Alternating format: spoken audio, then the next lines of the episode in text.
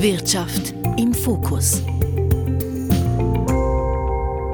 Es ist die größte Katastrophe in der Geschichte der Textilindustrie. Am 24. April 2013, vor genau zehn Jahren also, da stürzte in Savar in Bangladesch, etwas außerhalb der Hauptstadt Dhaka, eine neunstöckige Fabrik ein, das Rana Plaza Gebäude.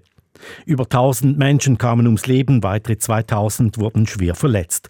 In diesem Gebäude befanden sich unter anderem fünf Textilfabriken. Dort nähten Frauen Kleider für ausländische Modelabels und Großverteiler, darunter Mango, Benetton, Carrefour, Zara, Walmart, um nur die bekanntesten zu nennen. Nach der Katastrophe von Rana Plaza gelobten alle Besserung. Die Arbeitsplätze sollten sicherer werden. Den zehnten Jahrestag dieser Katastrophe nehmen wir nun zum Anlass, um den Scheinwerfer erneut auf die Modebranche zu richten.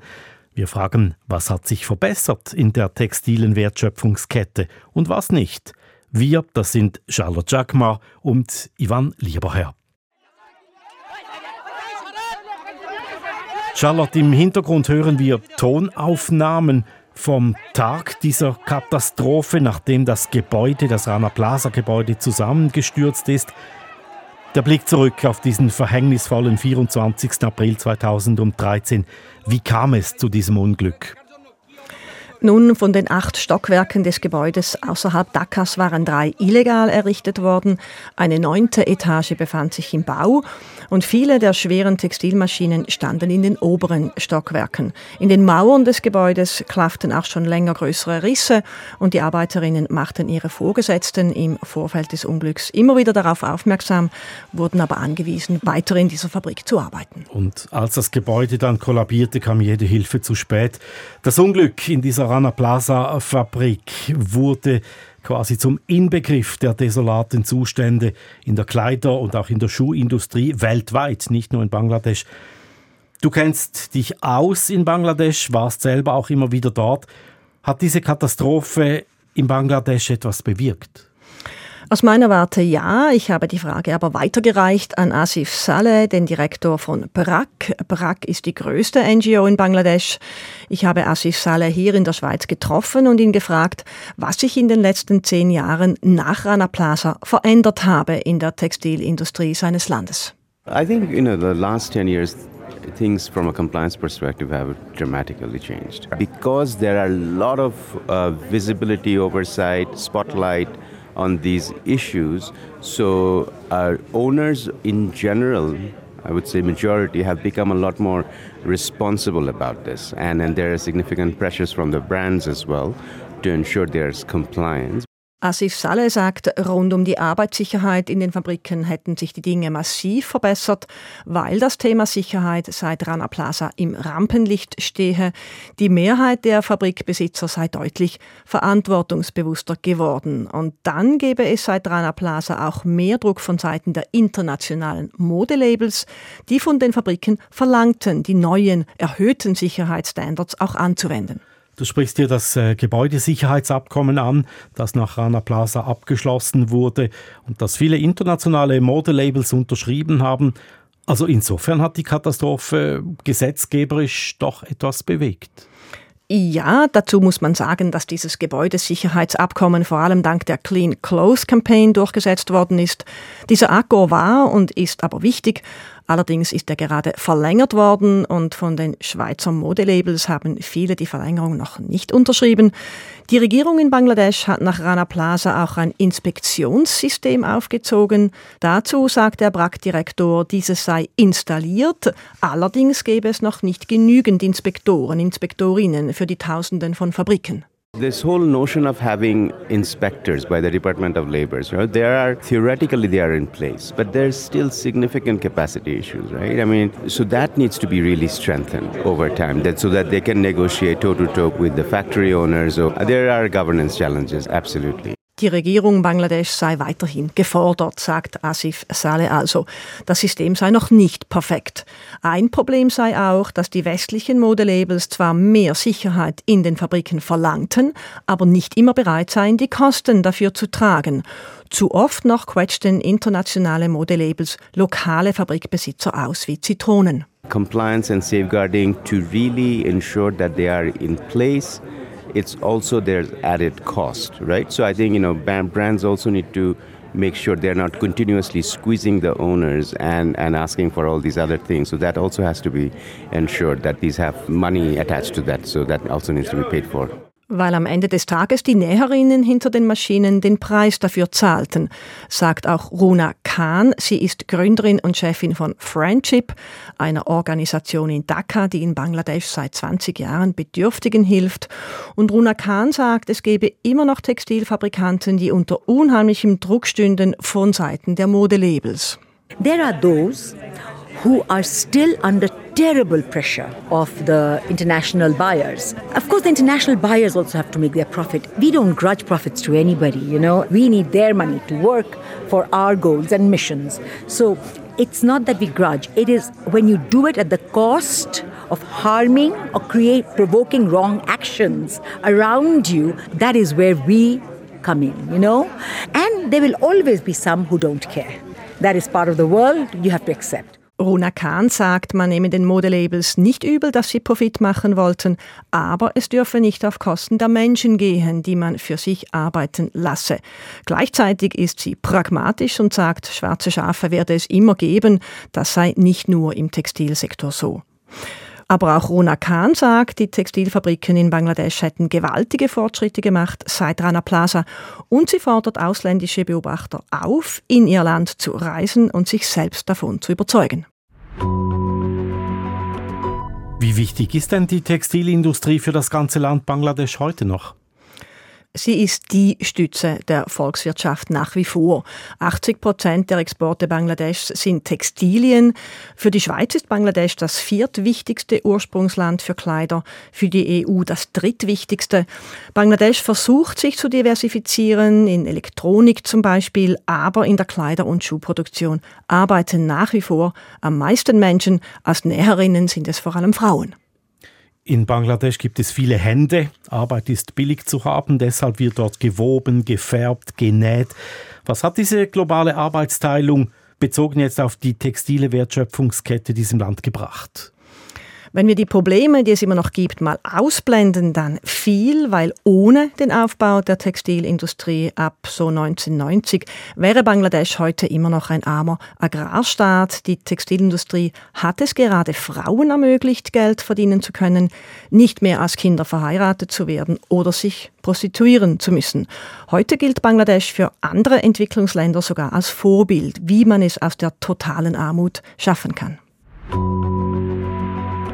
Schauen wir uns doch noch das große Bild an, die weltweite Textilproduktion. Bangladesch ist ja nur ein Land von mehreren, die sich auf Kleider und Schuhe spezialisiert haben. Die Produktionsbedingungen sind überall in etwa gleich gut oder eben gleich schlecht. Missstände gibt es vor allem bei der Billigmode. Fast Fashion nennt man sie ja. Was sagen die Modelabels zum Stand der Dinge jetzt, zehn Jahre nach der Katastrophe von Rana Plaza?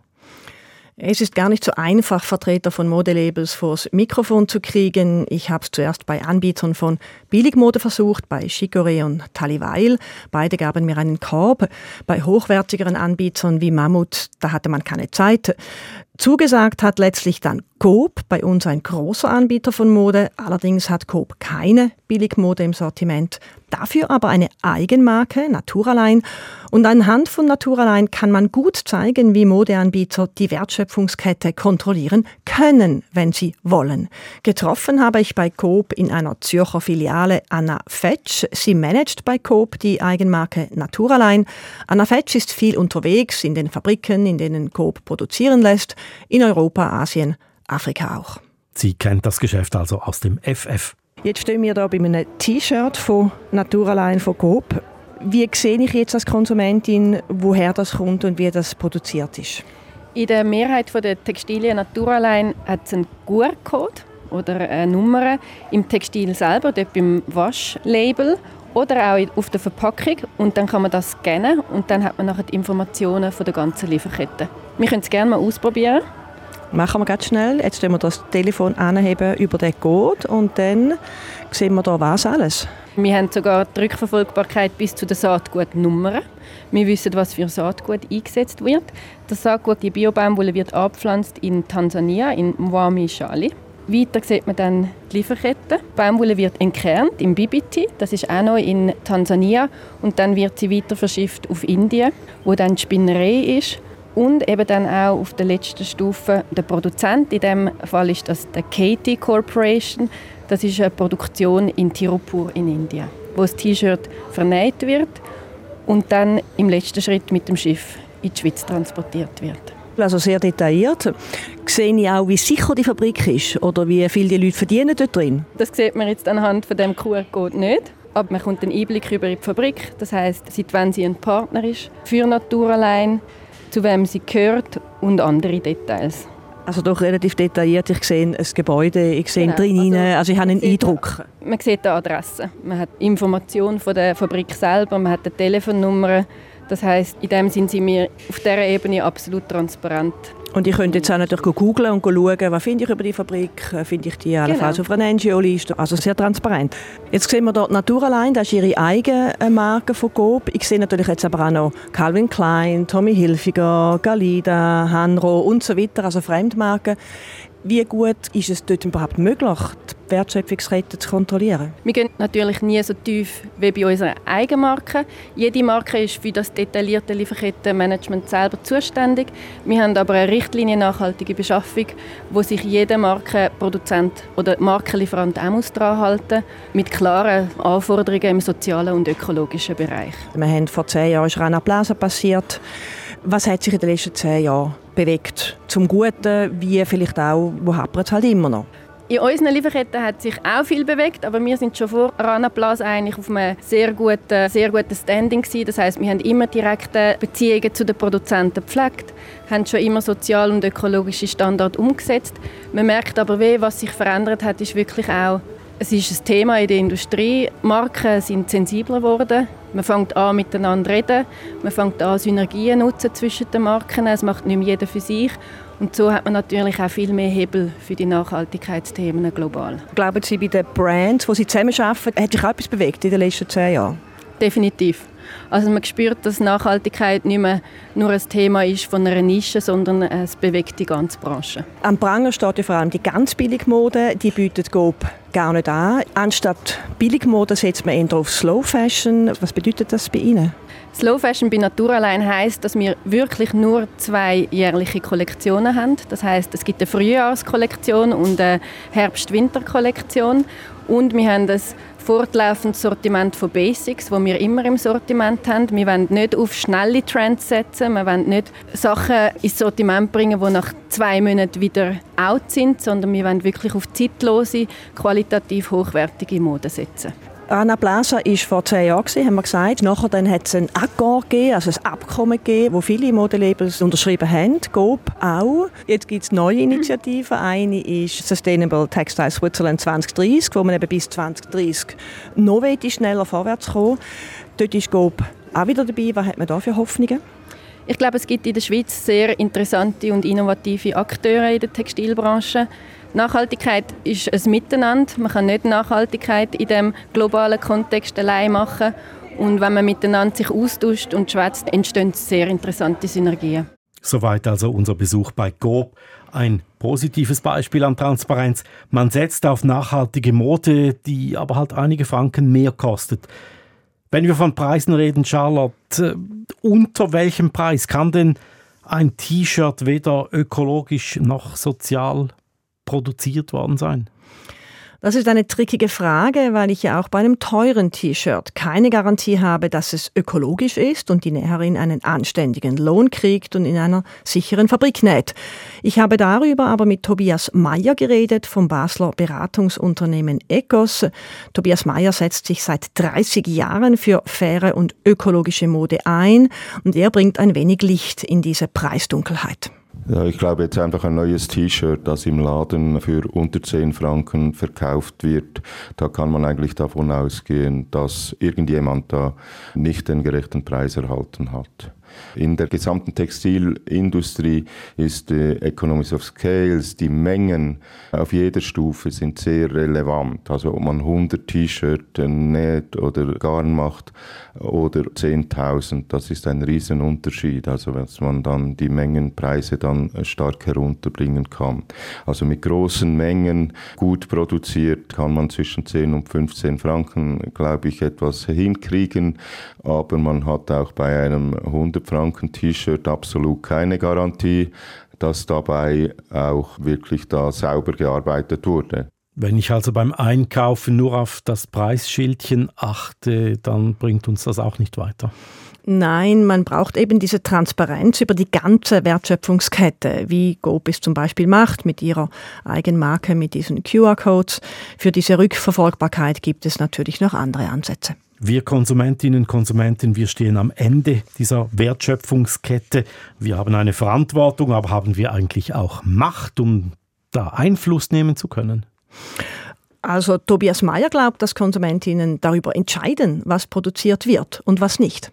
Also ich bin Ökonom und die Konsumentin, der Konsument hat sehr wohl Macht, wenn der Konsument sich weigert, Produkte einzukaufen, die unter unmenschlichen Bedingungen hergestellt wurden, dann werden sie auch nicht mehr angeboten, nicht mehr verkauft werden. Der Spezialist verweist diesbezüglich auf die Kampagne Reflect Your Style, wo es eben genau darum geht, Konsumenten dafür zu sensibilisieren, nur noch nachhaltige Mode zu kaufen.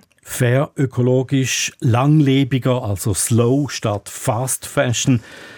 Die drei Verbände der Schweizer Textil- und Bekleidungsindustrie haben letztes Jahr selber auch eine Initiative, eine neue Initiative ins Leben gerufen, die Sustainable Textiles Switzerland 2030. Wir haben das schon angetönt. Worum geht es da genau? Die Textilbranche will mithelfen, bis 2030 die UNO-Nachhaltigkeitsziele zu erreichen. Also klimaneutral produzieren, überall faire und soziale Arbeitsbedingungen, Transparenz über die Wertschöpfungsketten und eine Kreislaufwirtschaft erreichen. Und diese Initiative hat schon 24 Zusagen erhalten in kurzer Zeit von Produzenten, von Händlern, Transa und PKZ zum Beispiel, von Marken auch, Kalida und Mammut sind dabei und auch große öffentliche Textilbeschaffer, wie zum Beispiel die Stadt Zürich und wichtig eben, weil groß die Detailhändler Migro und Gob. Die großen Abwesenden bis jetzt sind ausländische Händler wie H&M und C&A und Billigmodeanbieter aus der Schweiz. Mit letzteren liefen aber Gespräche, sagt Tobias Mayer, und er ist von dieser Zusammenarbeit überzeugt. Ich glaube, nur gemeinsam eben Konsument, äh, Gesetzgeber, Industrie, äh, Marken, Händler, öffentliche Beschaffer können wir wirklich äh, diese Ziele erreichen. Stichwort Gesetzgeber. Ist die Schweiz da fortschrittlich oder hinken wir dem Ausland hinterher, Europa beispielsweise? Laut Tobias Mayer von Eckers sind wir auf Gesetzesstufe keine Vorreiter, in Sachen Produktehaftpflicht nicht. Es gibt keine Konzernverantwortung bis ans Lebensende eines Produktes. Wir kennen auch keinen Produktepass und Industrien müssen in der Schweiz die Kreislaufwirtschaft auch nicht wirklich mitdenken. Da sei in der EU viel mehr in Bewegung als bei uns, sagt Tobias Mayer. Aber aber was man sagen muss, es gibt sehr viele Startups in der Schweiz. Also einige Labels, Ladenkonzepte, wo wirklich da Pionierrollen gemacht werden. Es gibt Firmen wie Nikin, VR Circle, Carpasus und andere, die wirklich konsequent Nachhaltigkeit auf die Fahne schreiben. Es ist auch einfacher in der Schweiz solche Produkte zu verkaufen und ich glaube, hier können wir dann wieder mit diesen Startups, mit diesen Firmen da Ausstrahlungen erzielen in Europa. Also es ist nicht so, dass wir einfach überall hinterher hinken. Die Schweiz also als Innovationshub von privater Seite. Anna Fetsch von GOP hat das ja auch erwähnt.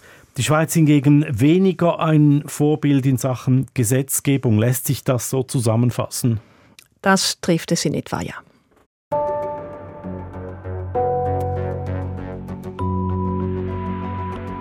Charlotte, wir haben versucht, die textile Welt etwas zu umreißen, wie sie sich präsentiert, zehn Jahre nach dem Unglück von Rana Plaza. Zum Schluss noch eine ganz wichtige Frage. Wie viele Textilien werden denn heute überhaupt sozial fair und ökologisch produziert?